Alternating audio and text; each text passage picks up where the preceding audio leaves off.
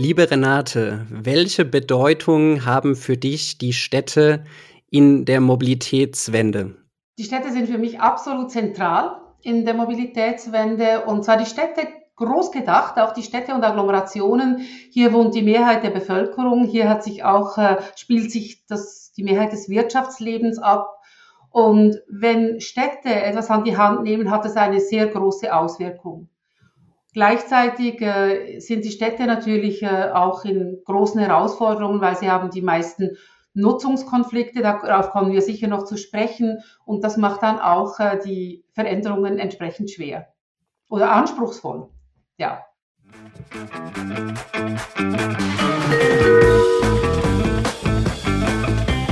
Das Team vom New Mobility Planet heißt Sie herzlich willkommen an Bord. Ihre Gastgeber sind Björn Bender von der SBB und Andreas Hermann vom Institut für Mobilität an der Universität St. Gallen. Herzlich willkommen zum New Mobility Planet. Mein Co-Host Andreas Hermann und ich befreuen uns heute ganz besonders, Renate Amstutz bei uns zu Gast zu haben. Renate war 13 Jahre lang von 2008 bis 2021 die Direktorin des Schweizerischen Städteverbands, äh, ist ja ähm, ausgebildete Ökonomin, heute in ganz unterschiedlichen Verwaltungsratspositionen unterwegs. Und ich sag mal, neben der Städteentwicklungs- und wahrscheinlich auch ein bisschen Bauentwicklungsperspektive absolute Mobilitätsexpertin. Renate, wir freuen uns, dich heute äh, im Podcast begrüßen zu dürfen. Ich auch euch ganz herzlich. freue mich hier, dass diese Minuten mit euch teilen zu dürfen. Vielleicht starten wir, Renate, so ein bisschen äh, ähm, aus unserer oder aus meiner persönlichen Perspektive. Ich würde mal ähm, zum Beginn gleich eine steile These wagen wollen, weil für mich ähm, haben die Städte oder sind die Städte in einer extremst wichtigen, auch verantwortlichen Position, was das ganze Thema Mobilität, auch gesellschaftlicher Wandel, Mobilitätstransformation und so weiter angeht. Und Sie waren aus meiner Sicht in den letzten Jahr 20 Jahren fast in einer ein bisschen unterschätzten Position. Und wenn man mal so ein bisschen schaut, wie du das äh, Thema über die letzten Jahre begleiten durftest, dann ist es euch, dann ist es dir gelungen, glaube ich, diese Rolle der Städte ja ähm, auf eine ganz andere Ebene zu heben. Hast du das von Beginn an mit mit ja mit Überzeugung getan, weil du 2008 schon wusstest, wie wichtig die Städte in dem Thema Mobilität sind, oder ist es eigentlich so ein bisschen über die Zeit gewachsen?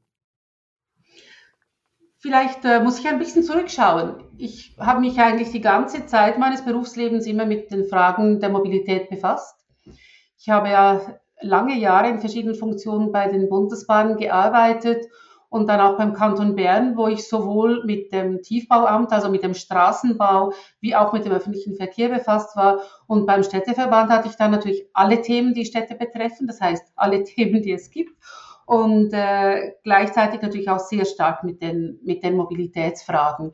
Und äh, mir war von Anfang an bewusst, dass die Städte eine zentrale Rolle spielen, weil die eben sehr große Teile der Bevölkerung in städtischen Gebieten leben und hier auch die Probleme, die sich stellen, am größten sind aufgrund der Dichte, die wir haben in den Städten. Wir haben unterschiedlichste Funktionen, die erfüllt werden müssen in der Städte. Und alle diese Anforderungen, die an die Städte gestellt werden, die sind legitim.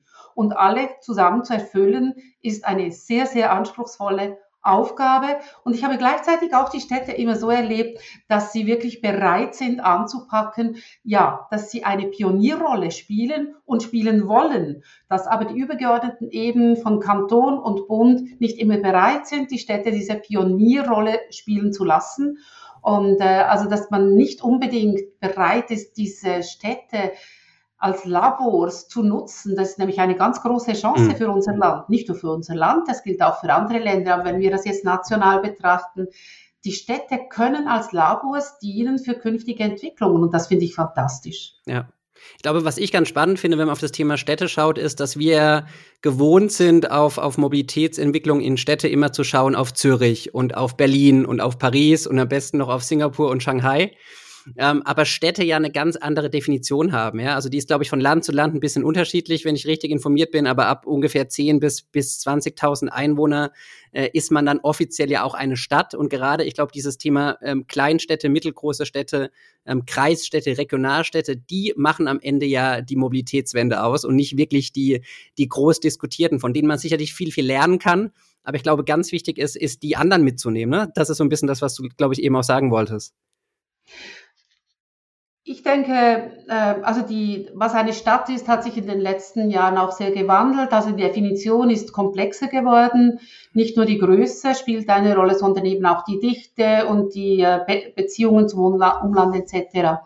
Ähm, ich denke, in der Schweiz haben wir eine ganz spezielle Situation. Bei uns ist nicht alles auf eine große Stadt fokussiert.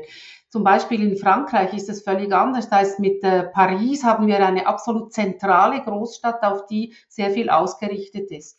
Und in der Schweiz haben wir sehr viele kleine Städte und das bedeutet auch äh, ganz eine andere Situation, jetzt eben auch für den Wandel in der oder die Wende in der Mobilität. Man muss wirklich alle mitnehmen. Und ich denke, es geht eben nicht nur darum, die Städte und die Agglomerationsgemeinden mitzunehmen. Es geht darum, auch das Land mitzunehmen. Wir sind so eng miteinander verknüpft, auch unsere Pendelbeziehungen beispielsweise oder auch die ganzen Fragen des Freizeitverkehrs, der ja eine enorm große Rolle spielt. Das alles hat mit Stadt und Land zu tun. Und wir können nie nur das eine ohne das andere denken. Sonst rächt sich das dann natürlich auch beispielsweise in Abstimmungen.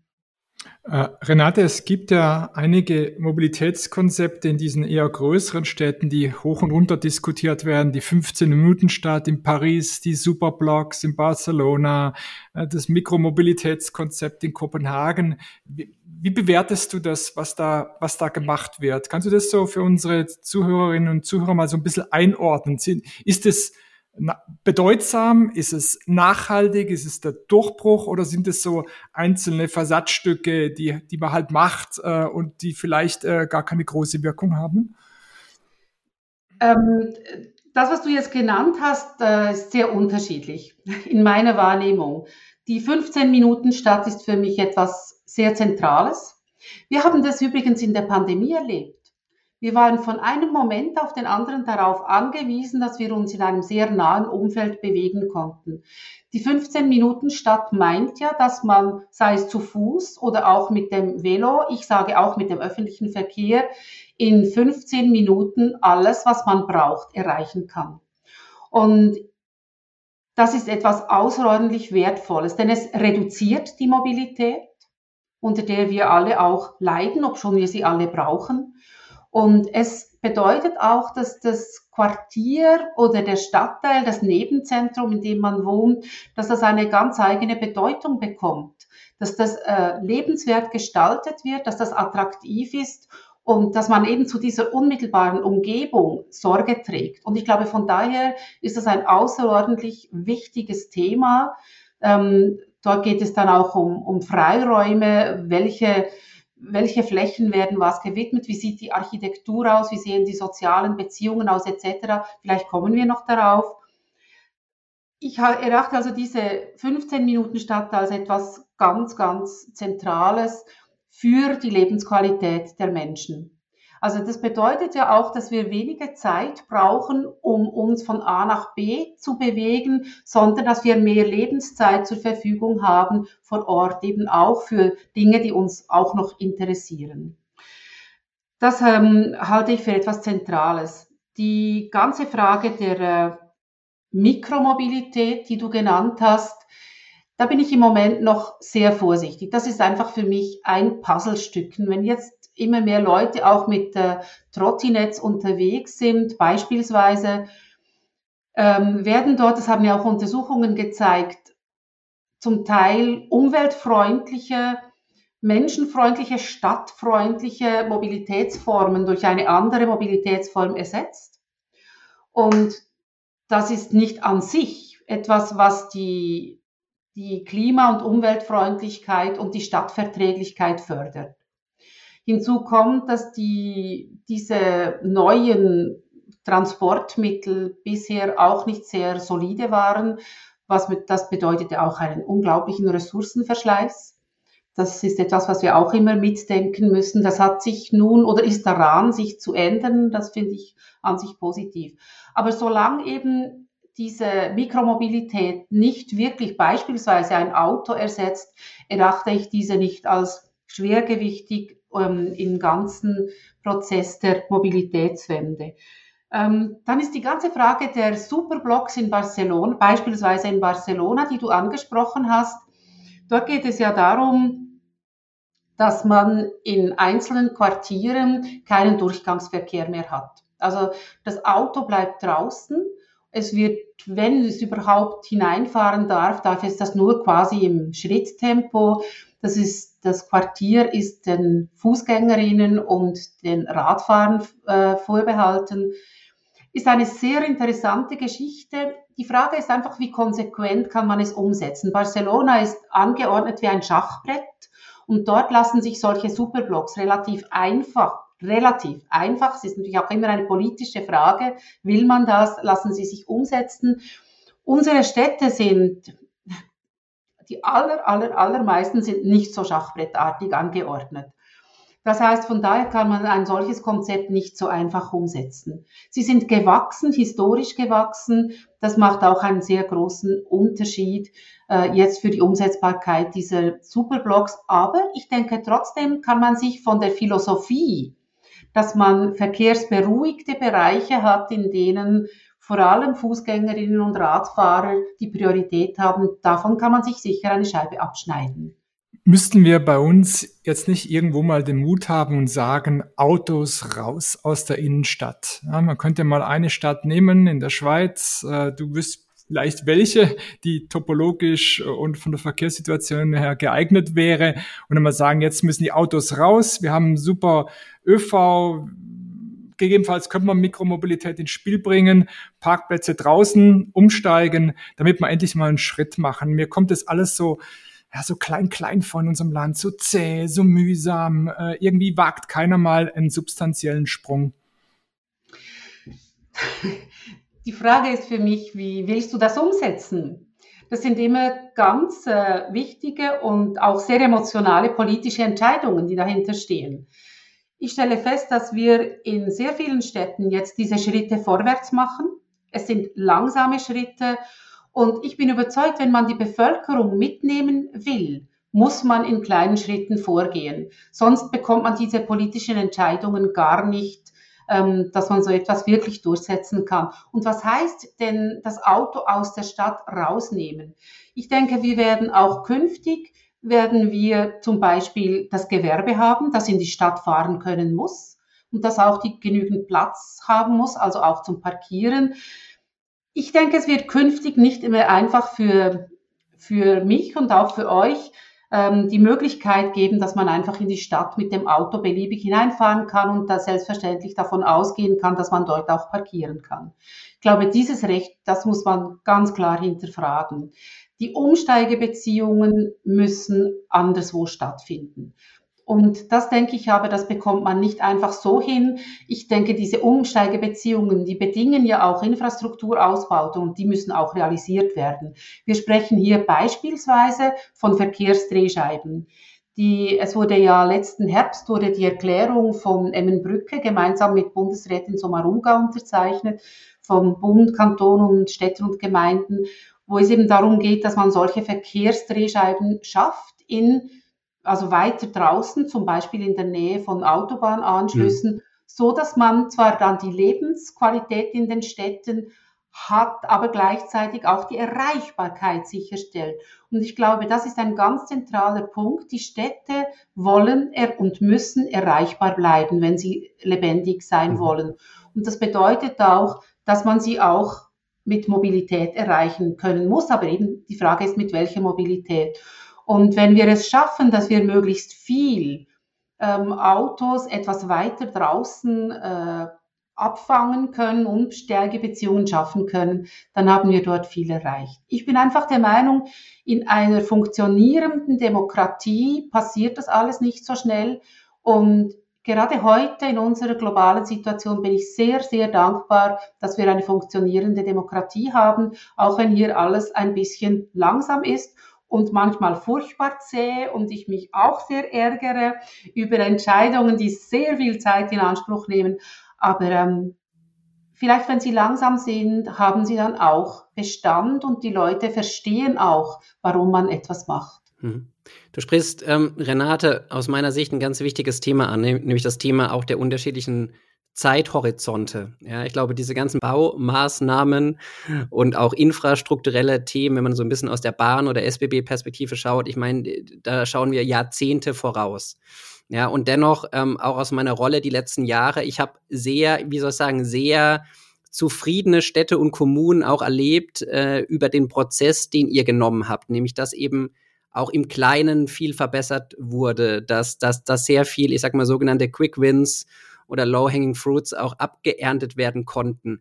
Kannst du mal so ein bisschen beschreiben, ähm, was für dich wirklich so Maßnahmen sind, die kurzfristig vielleicht umsetzbar sind oder die ihr schon auf den Weg gebracht habt, die auch so ein bisschen ja so ein Erfolgserlebnis auch auslösen in den Kommunen oder wahrscheinlich auch vor allem bei den Bürgerinnen und Bürgern, bei den Kundinnen und Kunden dann, wenn sie Mobilitätsangebote äh, nutzen. Zum Beispiel das Thema Flächeneffizienz, Renate, ist ja so eins, ich sag mal, was heiß diskutiert wird, aber aus ganz unterschiedlichen Perspektiven, weil eine Flächeneffizienz wahrscheinlich für den Gastronom und für den Anwohner und für den Mobilitätsdienstleister dreimal unterschiedlich aussieht. Vielleicht kannst du mal so ein bisschen beschreiben, wie da deine persönliche Perspektive auf dieses, ich sag mal, Potpourri von Themen ist.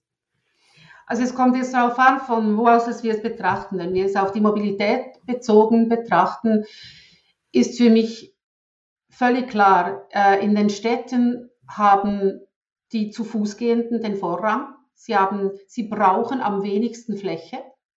Das haben Studien gezeigt. Und das nächste effiziente, flächeneffiziente, also den, der geringste Flächenverbrauch, das ist der öffentliche Verkehr mit, äh, mit Tram und Bus. Das sind äh, ganz wichtige, ganz wichtige Punkte. Das äh, Velo wird im öffentlichen Raum abgestellt und beansprucht von daher etwas mehr Fläche, hat also ist etwas weniger flächeneffizient als der öffentliche Verkehr, aber es ist unendlich viel effizienter als natürlich das Auto. Also die Flächeneffizienz ist, Effizienz ist neben der Energieeffizienz etwas absolut Entscheidendes.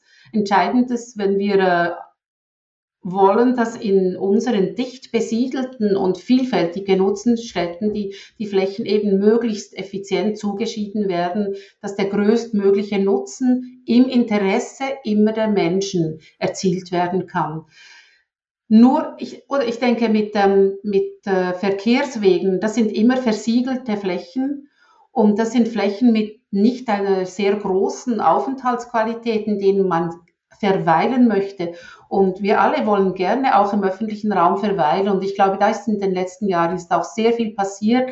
Wir haben sehr viel mehr Grün in den Städten. Wir bekommen auch mehr Wasserflächen in den Städten. Das äh, sieht man zum Beispiel bei der Renovation oder bei beim Bau von neuen Quartieren. Dort werden auch die Verkehrswege anders mitgedacht auch die Sicherheit der Wege. Ich denke hier zum Beispiel auch an die Sicherheit für Kinder, für Schulkinder da ist sehr viel passiert. Und ich glaube, das Verkehrswachstum hat es auch gezeigt, dass wir immer mehr jetzt auch auf den öffentlichen Verkehr setzen können. Und der öffentliche Verkehr hat eine enorme Bedeutung. Es ist auch gelungen, dass man beispielsweise Trambahnen auf den Weg, auf die Schiene gebracht hat. Ähm, also hocheffiziente Transportmittel für, äh, für viele Menschen. Und das sind, das sind große Erfolge, dass man hier die Menschen überzeugen konnte, gegen auch immer Widerstände. Das ist ganz klar, dass man solche Entwicklungen braucht. Ich sehe alle eure Argumente, darf ich sagen, sie überzeugen mich aber noch nicht. Ich finde immer noch, wir sind zu langsam und wir ernten keine low-hanging fruits. Will man ein Beispiel geben. Ähm, es gibt längst die Technologie, dass äh, Parkplätze sprechend sind, dass sie mit Sensorik ausgestattet sind. Man könnte sehr leicht im heranfahrenden Verkehr signalisieren, welche Parkplätze in der Stadt frei sind und welche besetzt sind. Man könnte vielleicht sogar noch eine Zuweisung machen, wenn man das will, wenn man das Fahrziel dann äh, der Reisenden kennt, über das Navigationssystem zum Beispiel. Wir kriegen es nicht hin. Wir haben es nicht in einer einzigen Stadt und wir können damit schlagartig, es gibt ja da Zahlen, 20, 30 Prozent des innerstädtischen Verkehrs reduzieren. Wir machen es einfach nicht. Und so könnte ich jetzt fünf, sechs weitere Beispiele zeigen. Äh, ich sehe alle diese Punkte, Renate, und auch ähm, den Low-Hanging Fruit äh, von dir, Björn. Aber ich finde, am Ende äh, bewegen wir uns bei allem Respekt vor Demokratie. Wir bewegen uns nicht, weil wir vielleicht immer ja, angstlich auf den Wähler schauen, weil keiner den Mut hat, einmal einen Schritt zu machen, mal vorwärts zu gehen. Zur Not wird er halt mal abgewählt. Aber wir, wir brauchen jetzt äh, Geschwindigkeit bei, bei, bei, diesem, bei diesem Thema aus meiner Sicht. Ja. Die Frage ist ja, was zuerst kommen muss, Renate. Ne? Das ist so ein bisschen, glaube ich, Andreas, wo du drauf hinaus willst. Ne? Also was, welcher Stein muss ins Rollen gesetzt werden, damit die großen Dinge irgendwann passieren und bestenfalls natürlich so, so schnell wie möglich. Und das ist ja die Frage, ne? Was ist der erste Schritt? Von wem muss der kommen auch? Ist das Beispiel der, der Parksensoren. Ähm, ich bin keine Technikerin, ich weiß nicht, wie einfach die Umsetzbarkeit bei jedem Wetter wäre, das kann ich selber nicht beurteilen. Äh, ich weiß auch nicht, wie die, wie die Kosten sind, wenn man so etwas wirklich installieren will. Aber da bin ich damit einverstanden. Es gibt sicher Dinge, die einfach umzusetzen wären. Also man könnte damit den Suchverkehr reduzieren in den Städten. Damit hat man aber noch kein Auto weniger. Wir haben ja im, im ganzen, in der ganzen Mobilitätsthematik haben wir die Notwendigkeit, dass wir Verkehr vermeiden. Gut, hier würden wir Suchverkehr vermeiden, aber noch keine Verlagerung erreichen. Und das ist das zweite Thema. Also wir wollen ja auch den Verkehr verlagern auf stadtverträglichen Verkehr oder auf menschenverträglichen Verkehr. Wir wollen eben verträglich verlagern und vermeiden und wir wollen ihn auch verbinden. Oder? Also wir wollen die verschiedenen Mobilitätsformen verbinden. Das sind für mich vier Elemente und ich denke, wir sind an allen sind wir dran und gehen Schritte vorwärts. Ich bin mit dir einverstanden, dass, ähm, dass man vielleicht diese Parksensoren rascher realisieren könnte, aber das ist für mich nur ein winziges Puzzlesteinchen. Ähm, ich kann persönlich jetzt nicht beurteilen, wie einfach die Umsetzung wäre. Und wer, wer müsste es wo finanzieren? Es gibt ja Parkplätze in unterschiedlichem Besitz. Wer muss das wo finanzieren? Das sind für mich auch Fragen. Und was sind es auch für technische Voraussetzungen, die erforderlich sind bei den, denjenigen im Auto, die das dann nutzen wollen? Also es sind für mich einfach ein paar Fragen, die wir noch vertieft diskutieren müssen, aber die sind sicher auch irgendwo schon längst geklärt. Renate, ich sagte ja eingangs, Du warst äh, Direktorin des Schweizerischen Städteverbands bis 2021. Jetzt hast du heute ganz unterschiedliche Rollen ähm, noch inne. Unsere ähm, Zuhörerinnen und Zuhörer interessiert auch immer so ein bisschen noch die, die, ja, die persönliche Sicht und vielleicht auch das persönliche Mobilitätsverhalten. Wie kannst du denn heute noch, ich sag mal, diese Themenbereiche, über die wir jetzt diskutieren durften, ein Stück weit mitlenken oder mitsteuern? Aus welchen Perspektiven tust du das und, und wie sieht vielleicht auch so dein ähm, privates, persönliches Mobilitätsverhalten aus? Also zuallererst ähm, denke ich, fängt es immer bei jedem Einzelnen an. Und äh, das ist mein persönliches Mobilitätsverhalten. Ich bin vorab bin ich eine Nutzerin des öffentlichen Verkehrs und jemand, der zu Fuß geht. Ich besitze allerdings auch ein Auto. Ich fahre damit allerdings nur etwa 1500 Kilometer im Jahr. Also es ist sehr wenig. Das ist für mich einfach ein Luxus, den ich mir bisher noch geleistet habe. Ich möchte es jetzt aber verkaufen. Und ähm, das, sind, das ist mein persönliches Mobilitätsverhalten. Ich habe in meiner Geschichte auch Fernreisen gemacht. Ich bin eine, ich habe immer mit Begeisterung Asien besucht und ich war dort auch auf das Flugzeug angewiesen, natürlich, ähm, weil man mit dem Ferien äh, mit den Ferien, die man haben kann, reicht natürlich eine Reise nur zu Lande und zu Wasser nicht aus, um das zu machen. Also ich, ich bin kein Engel in der Mobilität, aber ich denke, das sind wir alle nicht. Also im persönlichen Verhalten versuche ich mich einfach so umweltfreundlich wie, wie möglich zu verhalten, wobei ich sagen muss, wichtig ist, und da bin ich dann wieder auf der politischen Ebene, dass es einem auch eben der Anreiz gesetzt wird, dass man sich umweltfreundlich verhält und stadtfreundlich verhält. Ähm, also ich versuche dort vom, vom persönlichen Verhalten her etwas zu tun. Ich habe natürlich auch mein Netzwerk, meine Bekannten, meine Freundinnen und Freunde und dort diskutiert man auch Mobilitätsfragen. Das ist, das ist auch etwas. Und ich bin daneben noch in verschiedenen Verwaltungsräten aktiv, ähm, die betreffen den öffentlichen Verkehr und auch die Planung der Mobilität. Und dort habe ich natürlich auch ein Stücklein Einfluss. So, ein ganz kleines. Ich will das nicht überbewerten. Ja, ich glaube, so klein, so klein ist es am Ende gar nicht, Renate, so wie du richtig gesagt hast. Und, und vor allem bei dem persönlichen Mobilitätsverhalten, da sind wir ja immer selbst, ne, die eigenen, die dann irgendwie mitsteuern dürfen und, und natürlich auch uns ein bisschen verändern, äh, wohl wissen, dass das ganz Verzicht auch, auch an anderen Stellen dann zu Einbußen führen wird. Ne? Beispielsweise, dass wir eben nicht mehr den Weitblick hätten, ja, wie es andere Länder, andere Kulturen und andere Kontinente tun. Das, was ähm, für mich ganz wichtig ist, dass man wirklich immer auch ähm, eine etwas größere Sichtweise hat. Also mich haben eben auch die, immer die Mobilitätslösungen in anderen Städten, anderen Ländern auch immer sehr interessiert. Wir können, auch wenn die Verhältnisse anders sind, können wir nicht einfach sagen, bei uns ist das alles ganz anders, sondern wir können von überall her lernen und umgekehrt auch unsere Lektionen auch weitergeben. Ich denke, das ist sehr wichtig und unser Verständnis äh, für die globalen Zusammenhänge ist ein ganz wichtiges Element letztlich auch für eine friedliche Welt. Absolut. Das sehen wir, glaube ich, sehr, sehr ähnlich, Andreas und ich. Ähm, bedanken uns, Renate, sehr, sehr herzlich bei dir, dass du Gast warst. Die Zeit ist leider äh, schon wieder um. Ich glaube, wir können mitnehmen, ähm, dass sehr, sehr viel passiert ist, gerade aus der städtischen, aus der kommunalen Perspektive. Ähm, dass es sicherlich ein bisschen schneller gehen darf. Ja, da sind wir uns, glaube ich, alle einig, ähm, dass das, glaube ich, der erste große Stein, der ins Rollen kommt, dann auch vielleicht ein paar, ein paar schnelle Meter machen darf in der, in der Entwicklung und in den großen Themen, die anstehen und auf der anderen Seite euch sehr, sehr viel gelungen ist, Renate. Ja, das will ich auch nochmal ähm, zum, zum Abschluss sagen, denn als ich so ein bisschen begonnen habe mit unseren Themen, New Mobility, kombinierte Mobilität und so weiter, da waren Städte eigentlich gar nicht wirklich in dieses Spiel involviert. Ja, es ging eigentlich nur zwischen der Bundespolitik und zwischen den Verkehrsanbietern. Die Städte waren so ein bisschen außen vor. Und heute, glaube ich, hat jeder gelernt und jeder gemerkt, dass es ohne die Städte nicht funktioniert, weil die sind die Rahmengebenden, auch was die Mobilität in den Agglomerationen und natürlich in den Städten angeht. Insofern sind wir einen großen Schritt weiter, aber noch lange nicht am Ziel. Herzlichen Dank, Renate, für äh, das spannende Gespräch.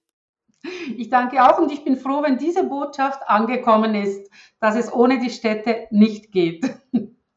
Dankeschön. Danke, Renate. Danke, dass Sie uns begleitet haben. Nächsten Donnerstag geht die Reise mit einem spannenden Thema weiter.